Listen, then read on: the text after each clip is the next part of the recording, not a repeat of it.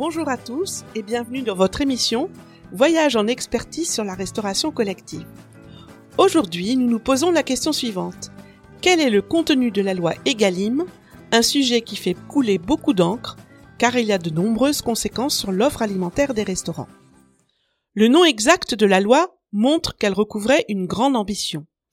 Il s'agit de la loi 2018-938 du 30 octobre 2018 pour l'équilibre des relations commerciales dans le secteur agricole et alimentaire et une alimentation saine, durable et accessible à tous.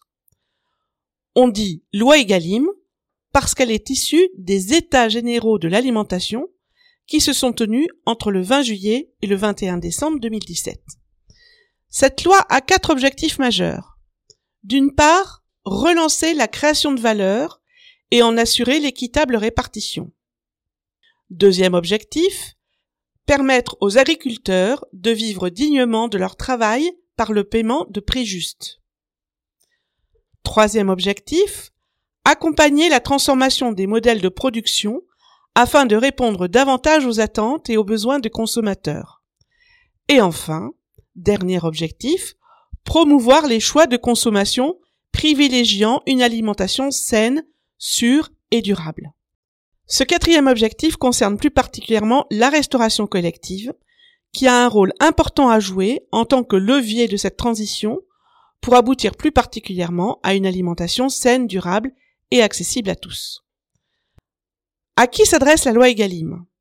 Cinq mesures phares ciblent la restauration collective d'établissements publics ou privés, que ceux-ci soient en gestion directe ou concédés à une société de restauration privée. Le premier type de mesure concerne la volonté d'introduire des produits de qualité et durables dans les assiettes. Au plus tard, au 1er janvier 2022, les restaurants collectifs publics et privés, sauf les restaurants d'entreprise pour lesquels ce n'est pas obligatoire, devront proposer une part au moins égale à 50% en valeur hors taxe d'achat en euros, calculée par année civile, de produits alimentaires de qualité et durables comme par exemple des produits bio, des produits sous signe officiel d'identification de la qualité ou d'origine, on parle des SICO, ou encore des produits sous haute valeur environnementale, ou HVE.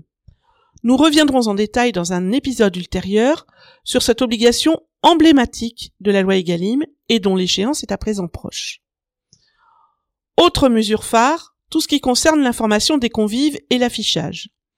À partir du 1er janvier 2020, les personnes morales de droit public et de droit privé, sauf les restaurants d'entreprise, informent une fois par an leurs usagers de la part des produits de qualité et durables entrant dans la composition de ces 50%, ainsi que les démarches entreprises pour développer des produits issus du commerce équitable.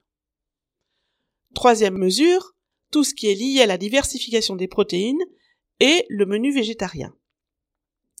À partir de 200 couverts par jour servis en moyenne sur une année, les gestionnaires des restaurants publics et privés, sauf les restaurants d'entreprise, sont tenus de présenter à leur structure dirigeante un plan pluriannuel de diversification de protéines, incluant des alternatives à base de protéines végétales dans les repas qu'ils proposent. À noter qu'à titre expérimental, depuis novembre 2019, les gestionnaires de tout type de restaurants scolaires, publics ou privés, de toute taille d'effectifs, de la maternelle au lycée, sont tenus de proposer au moins une fois par semaine un menu végétarien pour une durée de deux ans, soit jusqu'en novembre 2021. Quatrième mesure, tout ce qui est relatif à l'interdiction des bouteilles d'eau et des barquettes en plastique. Depuis le 1er janvier 2020, il est mis fin à l'utilisation de bouteilles d'eau plate en plastique en restauration scolaire. Cette mesure s'applique au territoire desservi par un réseau d'eau potable, et peut être suspendu en cas exceptionnel de restriction d'eau destinée à la consommation humaine déclarée par le préfet. Dernier axe fort de cette loi EGalim concernant la restauration collective, tout ce qui est lié au gaspillage alimentaire. L'obligation de mise en place d'une démarche de lutte contre le gaspillage alimentaire est étendue à tous les acteurs de la restauration collective, publique et privée, et s'ajoute à la réalisation d'un diagnostic préalable à la démarche, incluant l'approvisionnement durable. Par ailleurs, certains opérateurs de la restauration collective sont concernés par le don alimentaire. J'espère que cet épisode a répondu à vos attentes. Pour approfondir cette question, en fonction de votre type d'établissement, je vous renvoie au lien que vous trouverez en référence dans le descriptif de cet épisode. Il vous permettra d'accéder aux documents de synthèse édités par le Conseil national de la restauration collective.